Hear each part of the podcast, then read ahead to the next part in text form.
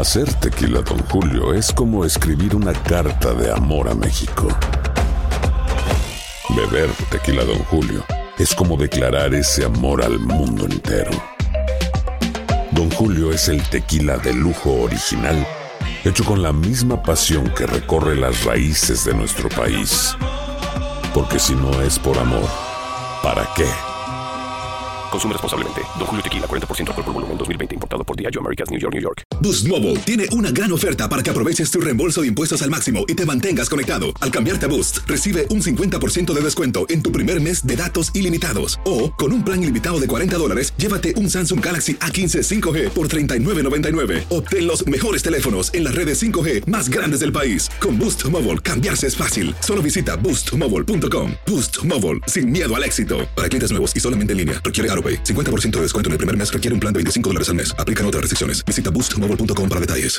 At Grand Canyon University, we believe in equal opportunity, and the American dream starts with purpose. Whether your pursuit involves a bachelor's, master's, or doctoral degree, GCU's learning environments are designed for supportive networking and collaboration. With over 330 academic programs, GCU provides a path to help you fulfill your dreams. The pursuit to serve others is yours. Find your purpose at GCU. Private, Christian, affordable.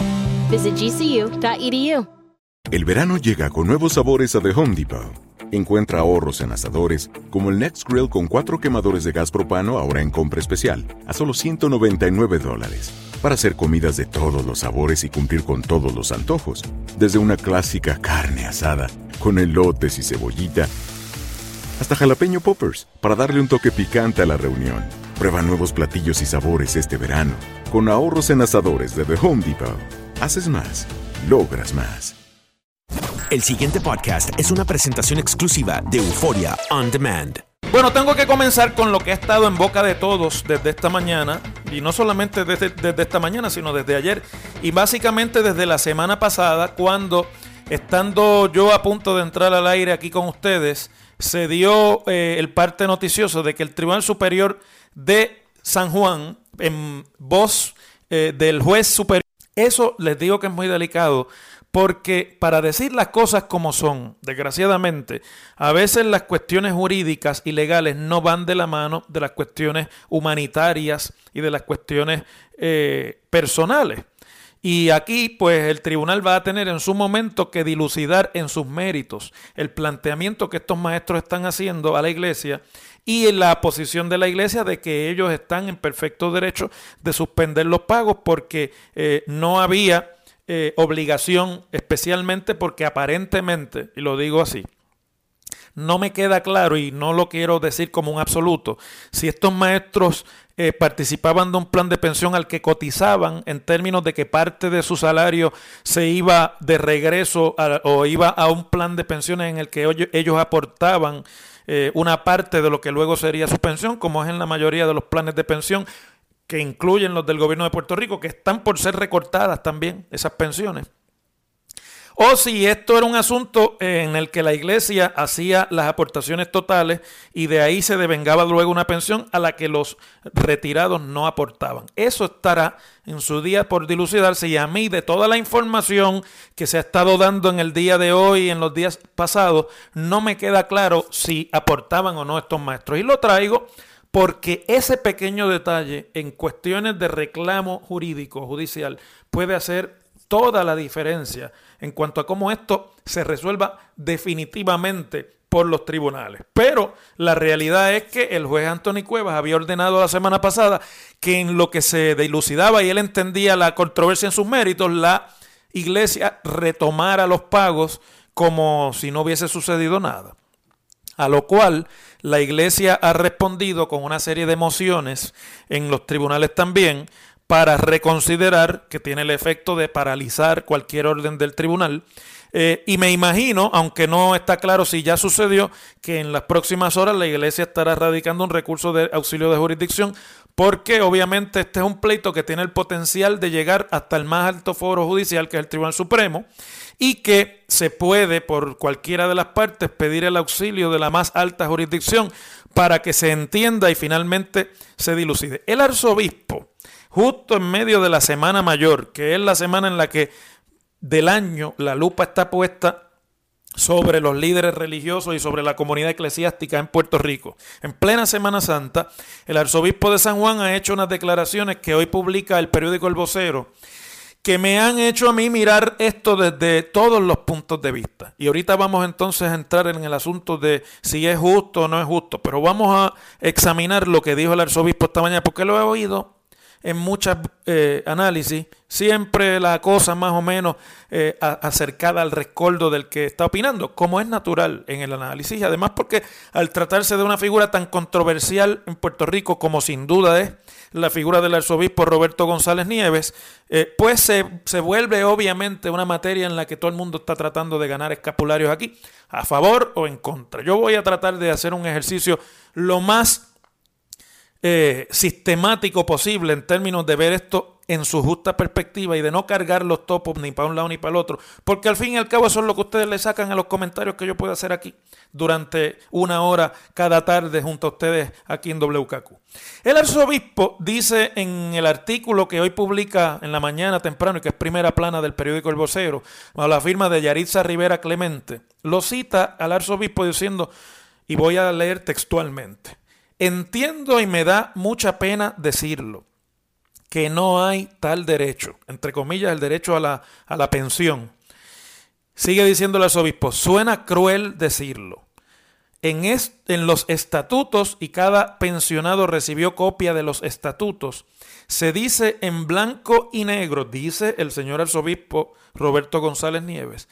se dice en blanco y negro que el plan puede terminarse en cualquier momento con razón o sin razón por los miembros de la Junta. Se refiere el arzobispo a la Junta del Fideicomiso de Pensiones de los Colegios Católicos. Continúa diciendo, no por este servidor, no por el arzobispo ni la arquidiócesis, sino por los miembros de la Junta que tienen la responsabilidad de velar por el fideicomiso. Termino la cita. Yo lo que entiendo que el arzobispo está diciendo ahí es que aunque a él le parece que es muy triste lo que está sucediendo, en términos jurídicos, en lo que cada maestro firmó al momento de nombrársele como eh, empleado de la Arquidiócesis de San Juan, y en los estatutos del fideicomiso, o sea, en las reglas que gobiernan el fideicomiso de pensiones, se le notificaba claramente a los potenciales pensionados que la Junta del Fideicomiso podía decidir en cualquier momento, como decidió hace dos años atrás, que esas pensiones no se podían pagar y que se podía suspender el plan. Eso, pues, si es así, como el señor arzobispo lo está diciendo, si hay una notificación desde el origen, es decir, cuando usted firmó su nombramiento y su contrato con la iglesia, se le notificó que aunque había un plan de pensiones, ese plan podía ser suspendido en cualquier momento por los miembros de la Junta del Fideicomiso, como en efecto sucedió, pues ahí hay un argumento poderoso, porque pues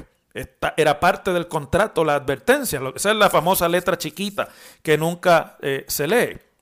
Y el arzobispo dice también en una parte de la entrevista que el plan de pensiones, que era una obra de caridad, nunca aportaron económicamente. No se les pidió que aportaran. Se les pagaba seguro social, planes médicos en algunos casos, y, por y, esto por añadidura, refiriéndose esto al plan de pensiones, supongo, continúa diciendo, esto se le ofreció por una ayuda adicional. O sea que el arzobispo dice con su boca de comer, en récord público, que pues él sabe, porque no es una persona ignorante, que todo lo que diga sobre este asunto públicamente va a formar parte del récord judicial de la demanda y del caso que ya en este momento está siendo decidido por los tribunales, que los maestros no aportaban al plan. Por lo tanto, la idea de que usted tiene un derecho adquirido porque usted pagó parte de ese plan, él espera que de esa forma no sea reconocida así por los tribunales, porque lo que le está diciendo es que la iglesia hizo ese plan mientras tuviera chavo, lo pagaba, pero ahora que no tiene, pues se les notificó que no se les podía pagar y no se les puede pagar. Y yo me imagino que aquí el consejo de los abogados es poner eso en el récord para que se vuelva esto el asunto central de la controversia, que no ahora, sino en, en su momento el tribunal va a tener que decidir en sus méritos. Vamos entonces a lo de la la orden del tribunal que está siendo discutida porque acaba de salir esta mañana temprano. El juez Anthony eh, eh, eh, Cuevas había ordenado que la semana pasada que en lo que él decidía quién tiene la razón sobre si esto era o no un plan de pensiones, sobre si había derecho adquirido o no, que la iglesia continuara pagando. Él, la iglesia se rehúsa porque son casi 5 millones de pesos que me imagino que la iglesia no quiere desembolsar, sobre todo porque si después se decidiese que no hay derecho adquirido sobre la pensión, pues es un dinero que no va a regresar. Y me imagino que en ese fundamento es que la iglesia no ha procedido con el pago. Pero el juez había sido ayer muy claro al advertir que si la iglesia en 24 horas no pagaba, que él iba a ordenar que se hiciera cumplir la orden suya mediante el embargo de las cuentas. Como esta mañana temprano el arzobispo se pone en récord diciendo que no hay derecho adquirido y que por lo tanto ellos entienden, la iglesia, que no hay aquí razón en la petición que los retirados hacen a la iglesia, pues el juez, me imagino que toma esas declaraciones públicas del arzobispo como negativa a cumplir con su orden y ha emitido esta mañana una orden en la que autoriza a los aguaciles del tribunal a embargar las cuentas de banco y las propiedades de la iglesia de la arquidiócesis de San Juan y de la iglesia apostólica romana hasta una cantidad igual a los 4.7 millones de dólares, 4 mil, digo 4 millones 700 mil dólares, que totalizarían los pagos que no se han devengado desde que se suspendió el pago de las pensiones. Y ese, esa orden del tribunal además autoriza al alguacil a romper puertas, candados y a hacer todo tipo de allanamiento necesario para que se cumpla la orden del tribunal de continuar los pagos. Esa es, hasta en mi humilde entender, la controversia desde el punto de vista legal y jurídico. El juez acaba de ordenar que se haga cumplir la ley, su orden, y que se continúen los pagos en lo que se decide finalmente si lo que el arzobispo argumenta de que no había obligación, este plan de pensiones se creó en 1970, es decir, el arzobispo de San Juan cuando esto se creó era el cardenal Luis Aponte Martínez, pero obviamente pues eh, eso no libera al actual arzobispo ni a la iglesia de las obligaciones que pueda tener mediante la creación en aquel año de 1970 de ese plan. Pero ciertamente aquí hay un asunto que no entra ya dentro de lo jurídico, que yo creo que es lo que ha creado la mayor controversia, porque este es un asunto eminentemente también con carácter político el arzobispo tiene muchos enemigos políticos y el arzobispo además es normalmente una voz que hasta la semana pasada estaba interviniendo en asuntos de carácter político y público con lo de la reforma eh, laboral y lo de la suspensión del pago de vacaciones, por lo cual el arzobispo obviamente eh, no es eh, un billetito de 20 pesos. Tiene muchos enemigos, incluyendo dentro de la propia Iglesia Católica. Y esto cae entonces en la madeja de que no tiene nada que ver con lo jurídico y que es eh, la norma de la discusión pública política en el país. El problema estriba en que un líder religioso, jerarca máximo de la Iglesia Católica en Puerto Rico, pues tenga que salir en la misma Semana Santa defendiendo los intereses de la iglesia como institución, como patrono, ya no de la iglesia como institución religiosa, sino como patrono en Puerto Rico, a pelear contra una orden como esta del tribunal, pero que a la misma vez es una defensa del propio señor arzobispo de que no se paguen unos beneficios, fueran o no contraídos, fueran o no obligatorios. Entonces esto ya cae en la cuestión de el deber moral de la iglesia o por lo menos la percepción que hay del deber moral de la iglesia, porque estos son personas que trabajaron toda una vida, que, dije, que, que creyeron que tenían un beneficio al final de sus tiempos y que muchos de ellos están en grave necesidad ante la suspensión de estos pagos porque eso les achica de una manera significativa sus ingresos en el momento en que más lo necesitan. Esto va a pasar con lo del plan de pensiones del gobierno de Puerto Rico cuando la Junta finalmente reduzca las pensiones, no solamente en el gobierno central, sino también en la universidad, en energía eléctrica y en, la, y en acueductos, pero ese es el gobierno, en este caso es la iglesia, y entonces pues se puede, se está cuestionando desde el punto de vista político, ustedes lo han escuchado toda la mañana en los medios de comunicación, la, eh, el, contenido o la sensibilidad de, de la iglesia y del señor arzobispo ante la necesidad de estos ciudadanos. Y el arzobispo contesta, a mí me da pena, pero no tengo chavos y no lo puedo pagar. Y eso pues no es el mensaje más simpático ni es el mensaje más eh, compasivo en, una semana como esta. Y evidentemente aquí pues esto es una cuestión de gustos y colores. Por lo pronto me parece que este es el tostón más grave en toda la incumbencia del señor arzobispo en Puerto Rico que hoy en este año de 2018 cumple 20 años ya eh, al frente de la arquidiócesis de San Juan, si mal no recuerdo, fue en el 98 cuando llegó su nombramiento de Roma. Así se bate el cobre, inclusive en los asuntos de la iglesia. Y como decía, creo que era el Quijote, con la iglesia te has topado. En WKAQ se abre el aula del profesor Ángel Rosa. Conoce de primera mano cómo se bate el cobre en la política. Las cosas como son. Profesor Ángel Rosa en WKAQ. Bueno, todos aquellos que tienen chavitos depositados en una cooperativa en Puerto Rico, préstenme atención, ponga atención, como decía aquel personaje de la televisión puertorriqueña, porque esto que yo voy a discutir ahora le concierne a usted padre, madre de familia, trabajador, empleado o retirado de Puerto Rico que puso sus chavitos en una cooperativa de Puerto Rico creyéndose que allí estaban más seguros y creyendo también que se tenía mejores términos para eh, poder utilizar ese dinero. Resulta que la Corporación de Seguro y Supervisión de las Cooperativas, la famosa COSEC, que es el ente regulador del negocio de cooperativas de ahorro y crédito en Puerto Rico,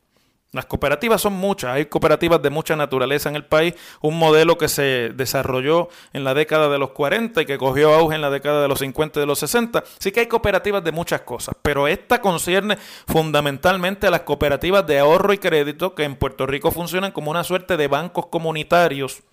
al estilo de lo que eran los Federal Savings and Loans eh, Associations de los años 50 en los Estados Unidos, con capital de aquí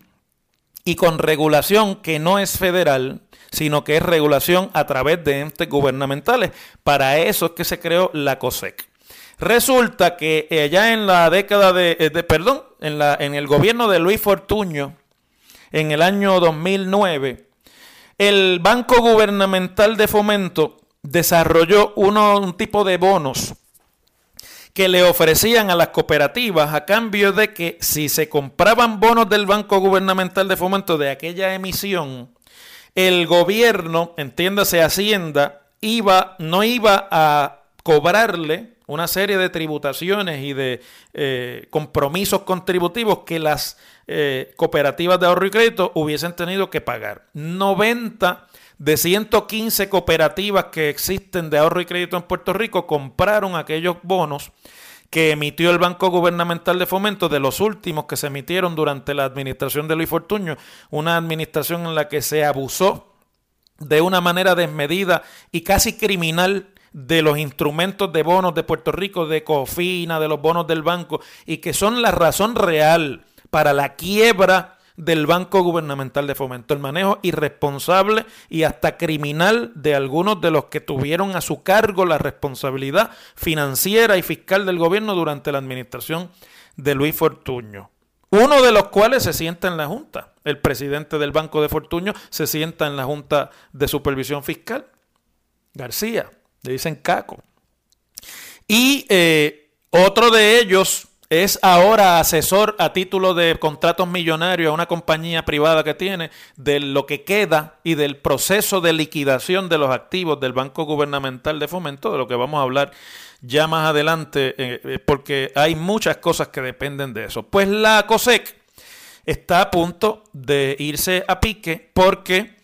esos 90 bancos que, que, invirtieron en bonos del banco gubernamental perdieron todo lo que invirtieron. Cerca de 450 millones de pesos se perdieron en unos bonos que son los primeros bonos cuando empezó el problema de cómo se iba a pagar la deuda y si se había o no dinero. Son los primeros bonos que no se pagaron. Por lo tanto, esas cooperativas quedaron en una especie de trampa porque invirtieron parte de sus activos para evitar pagar contribuciones en ese momento y esos instrumentos se les hizo pensar que estaban protegidos, que eran de clase A, que tenían un rendimiento tremendo y las cooperativas vieron ahí la oportunidad, muchas de ellas, de aumentar su capital y de, eh,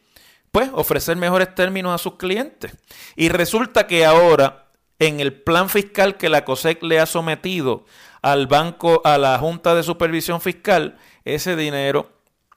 todavía no se sabe qué va a pasar con él. Y se está proponiendo en el plan fiscal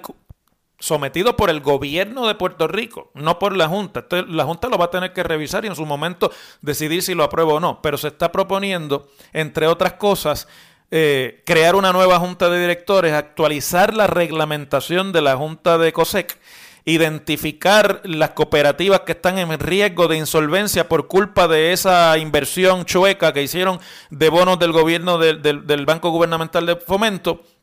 facilitar la consolidación, es decir, que las que están a punto de cerrar se puedan, puedan ser adquiridas por otras y pueda haber una especie de lo que llaman en inglés mergers, ¿verdad? Eh, unas consolidaciones que se junten unas con las otras, las que están, y aumentar inclusive a razón de 1% las primas anuales que se pagan para asegurar los depósitos de cooperativas en Puerto Rico, que supuestamente los aseguraba COSEC, pero que COSEC no tiene los fondos necesarios para asegurarlo. Mucha gente ha salido corriendo a retirar sus chavitos de las cooperativas porque ya les, les repito, de 115, 90 se metieron en ese lío.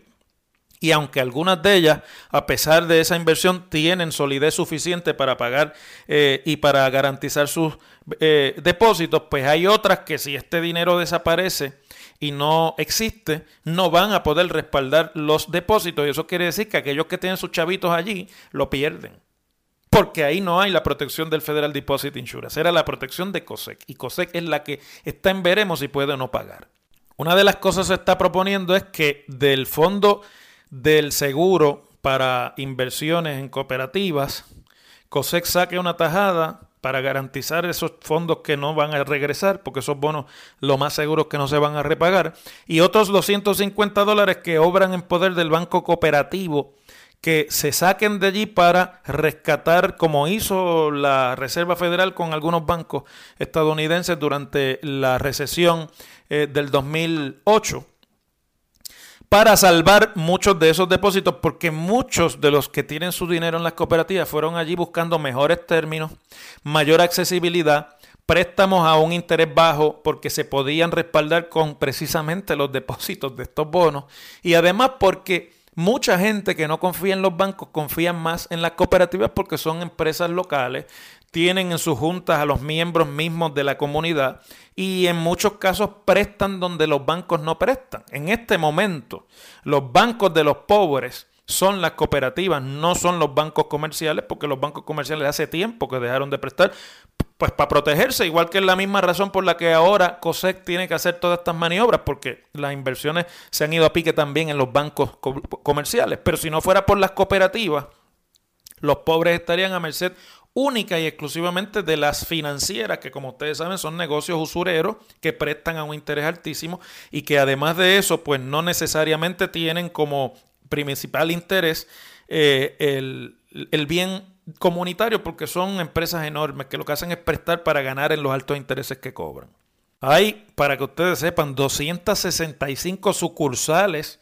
de cooperativas en Puerto Rico, mientras que los bancos comerciales tienen 303. Y si usted juntara todas las cooperativas en una sola entidad, vendrían después de uno de los bancos principales, después del First Bank, vendrían como la cuarta entidad bancaria del país. Y lo que hace la Junta o el plan fiscal este propone es crear una especie de alcancía, ¿verdad? De que se vaya creando un cojín en el caso de que el golpe de la deuda al terminar de reestructurarse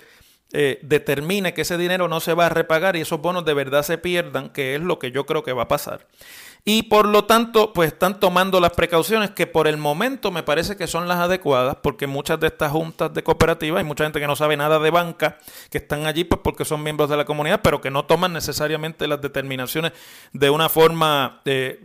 financiera desde el punto de vista de lo que es el negocio de la banca en Puerto Rico. Pero me parece, mis queridos amigos, que se acabaron los tiempos de las cooperativas como la tabla salvadora de los pobres y esto que se está proponiendo es convertir a las cooperativas en una suerte de entidades bancarias que muy poca diferencia tendrán, excepto la venta de acciones, con el resto de los bancos comerciales. Para mucha gente en Puerto Rico, esta transacción y esta transformación que propone ese plan fiscal, aunque necesaria, escúchenme bien, no estoy diciendo que no debe hacerse, aunque necesaria para que se entienda bien, acaba para siempre con la idea de las cooperativas como entidades bancarias sensibles a la necesidad del pobre y del comercio local. Esto las convierte en bancos comerciales y esa es una fuente de financiamiento para inversiones y para negocios que ya no va a estar disponible aunque el dinero siga ahí. Las cosas como son. En WKAQ 580 continúa la cátedra del análisis científico y exacto del profesor Ángel Rosa. Uno de los golpes más fuertes que han recibido los municipios desde que comenzó el problema fiscal y la crisis fiscal de los depósitos del gobierno, de los bonos del gobierno y de los depósitos del Banco Gubernamental de Fomento, es que los 78 municipios de Puerto Rico tenían sus partes de sus depósitos bancarios en el banco, sobre todo en, esos últimos años eh, antes de la quiebra del banco, que cayeron en la administración del gobernador Alejandro García Padilla muchos municipios, a petición del propio gobierno y por una ley que se aprobó, tuvieron que transferir sus depósitos al banco porque estaban entonces en la fantasía aquella de que poniendo todo el dinero en el banco se salvaba el banco y se iba a poder pagar la deuda, cosa que era absurda, pero así se jugó. Eso fue lo que se hizo y por eso hoy día tenemos el lío que tenemos con muchos de los municipios que quedaron atrapados ahí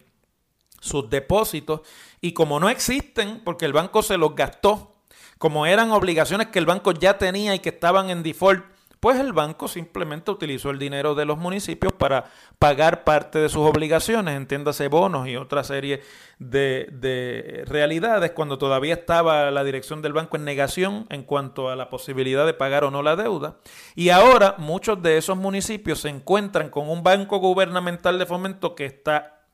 disuelto prácticamente, que está en vías de liquidación, que está insolvente, que no puede pagar sus obligaciones y que usó el dinero de los municipios para tratar de salvarse. En el, y se había llegado a un acuerdo entre el banco gubernamental y los municipios en términos de que, mira, yo me fututeé los chavos tuyos, pero en este proceso de deuda, cuando yo negocie con los acreedores y con los bonistas del banco y salga de eso, el acuerdo que sea de reestructuración de la deuda del banco, yo voy a emitir unos eh, nuevos bonos y de esos bonos yo te los voy a dar a ti a 50% y ahí tú tienes un instrumento que tú puedes vender en el mercado en el momento en que se cree y de ahí tú puedes recuperar parte de lo que fueron los fondos incautados, por decirlo así, o fututeados, si usted lo quiere en español de la calle, por el Banco Gubernamental de Fomento. A eso los alcaldes se opusieron porque el problema no es solamente qué pasó con los depósitos, sino que los municipios que están en una situación fiscal precaria porque han visto reducidos sus ingresos por concepto de patentes, de arbitrios a la propiedad y todo lo demás, que ya el otro día discutíamos aquí, el recorte de la tajada que el crimen envía a los municipios por concepto del cobro de impuestos de propiedad, mueble e inmueble, pues los municipios necesitan esos chavos para echar para adelante. Y en el acuerdo original, el banco no les incluyó ningún tipo de pago o de repago de esos depósitos y básicamente lo que se le dijo es, mira, tú perdiste los depósitos que tenías aquí. Eso creó un malestar que de alcaldes de los dos partidos políticos que evidentemente se fue sumando al descontento que hoy día sienten los alcaldes de los dos partidos, pero lo digo abiertamente porque he hablado con muchos de ellos, alcaldes del propio PNP, con la administración de Ricardo Rosselló, porque entienden que fueron insensibles en términos de cómo simple y sencillamente, pues le dieron, esos chavitos los perdiste y mira a ver cómo tú, búscatelas a ver cómo te las puedes arreglar. La presión política evidentemente tuvo su efecto y hoy se está anunciando un nuevo acuerdo del Banco Gubernamental de Fomento con los municipios para trabajar con ese dinero que no se le iba a repagar. Se ha enmendado el apoyo, el acuerdo de reestructuración del banco. ojo que esto requiere, ya se aprobó por el banco, pero ahora falta que los acreedores del banco, los otros bonistas, las otros que, a los que el banco le debe dinero también y que es razón por la cual el banco está en proceso del capítulo 3 de promesa, que es la quiebra, estén de acuerdo y lo aprueben por mayoría, porque cuando usted está en un proceso de reestructuración, todas las partes tienen que estar de acuerdo en lo que se va a hacer, porque todas las partes tienen derecho a una tajada de ese dinero. Y aquí los que estaban descubiertos eran los municipios. Lo que se anuncia que se va a hacer es que parte del dinero que se supone que estuviera en las cuentas del banco depositados por los municipios se va a utilizar no para devolvérselo, pero que el banco va a cancelarle las obligaciones o los préstamos que muchos municipios tenían pendientes con el banco, es decir, porque entiendan esto bien, el dinero estaba depositado allí, pero casi todos los municipios le deben dinero al banco del repago de empréstitos y de deuda que los municipios adquirían a través de los instrumentos del Banco Gubernamental de Fomento. Entonces el banco lo que le está diciendo es, mira, el dinero que te debo te lo voy a, no te lo voy a devolver porque no lo tengo, pero te voy a cancelar el préstamo, que no me lo tienes que pagar. Es decir, una cosa por la otra. El problema con esto es que hay muchos municipios que tienen más dinero depositado que lo que le deben de préstamos al banco. Entonces la, pregunta aquí es, ok, ¿le vas a cancelar la deuda que tienen los municipios para no tener que pagarle lo que tenían depositado porque no lo tienen y vas a coger una cosa por la otra? Pero ¿y al municipio que le sobre? Al municipio que aún cancelándole la deuda, tú le sigas debiendo dinero. ¿Qué va a pasar con ese dinero? No se habla nada de eso en el en el acuerdo que se anuncia y básicamente el silencio me parece a mí que es muy evidente. El silencio es simplemente yo te estoy cancelando una deuda por la otra, pero lo que te, te quedo a deber no te lo puedo pagar, así que olvídate de eso. Mejor es que, eh, que trances por esto que te estoy prometiendo o por esto que te estoy eh, eh, diciendo que voy a darte, porque de lo contrario te arriesgas a perderlo todo. Estoy seguro que ni a un solo alcalde Popular o PNP, este nuevo acuerdo los convence. Y estoy seguro que alcaldes como Ramón Luis Rivera, hijo, o como eh, Carmen Yulín Cruz y otros que han sido muy vocales, pero esos dos en particular que han sido muy expres se han expresado mucho sobre este tema, porque son obviamente, si no los dos, uno de los dos municipios que más se, más se afectan con la pérdida de los depósitos en el banco. Este acuerdo no les va a satisfacer porque no les resuelve el problema de liquidez que tienen los municipios, el problema de que los depósitos del banco desaparecieron y el problema de que los municipios tienen cada vez menos ingresos y el problema de que los presupuestos municipales no tienen dinero con que respaldar los gastos que allí están y por lo tanto se van a tener que empezar a suspender muchos servicios municipales y a recortar muchos programas de ayuda y servicios que los municipios dan en Puerto Rico. Así que yo creo que es quizás una noticia eh, de medio alcance, pero que va a dejar igualmente insatisfecho a los alcaldes, no tengo la menor duda de eso. Se mantiene el acuerdo de que los acreedores, incluyendo los municipios, los acreedores, para que ustedes sepan, son la gente a la que el banco le debe dinero, pues puedan intercambiar su deuda, porque no existe, el dinero no está en las cuentas, está allí, pero no existe. Está escrito, pero el dinero no está físicamente. Pues puedan intercambiar sus reclamaciones también por los nuevos bonos estos que se van a emitir con una nueva eh, relación de intercambio, es decir, con una promesa de repago de el 55%, es decir, de ganancia el 55%. Que he escuchado y lo he dialogado con muchos alcaldes, el problema que los alcaldes le ven a eso es que los bonos del banco no valen nada. Que ese nuevo instrumento va a haber esperar a ver cómo cae en el mercado. Y habrá que ver entonces cómo la nueva entidad financiera los pueda respaldar para que los municipios de verdad le puedan sacar el rendimiento que un, ese tipo de bono eh, prometería. Pero que no son negocios aún así, porque de darse en las mejores condiciones la nueva, el nuevo intercambio de estos nuevos bonos, pues mire, eso va a pasar en el 2025 o en el 2023 o en el 2022 y de aquí allá muchos municipios que ya están insolventes no van a tener cómo operar y van a tener que o cerrar operaciones o reducirlas de, tal magnitud que aquí se va a quedar un montón de gente sin trabajo y mucha gente sin servicios de los que prestan los municipios.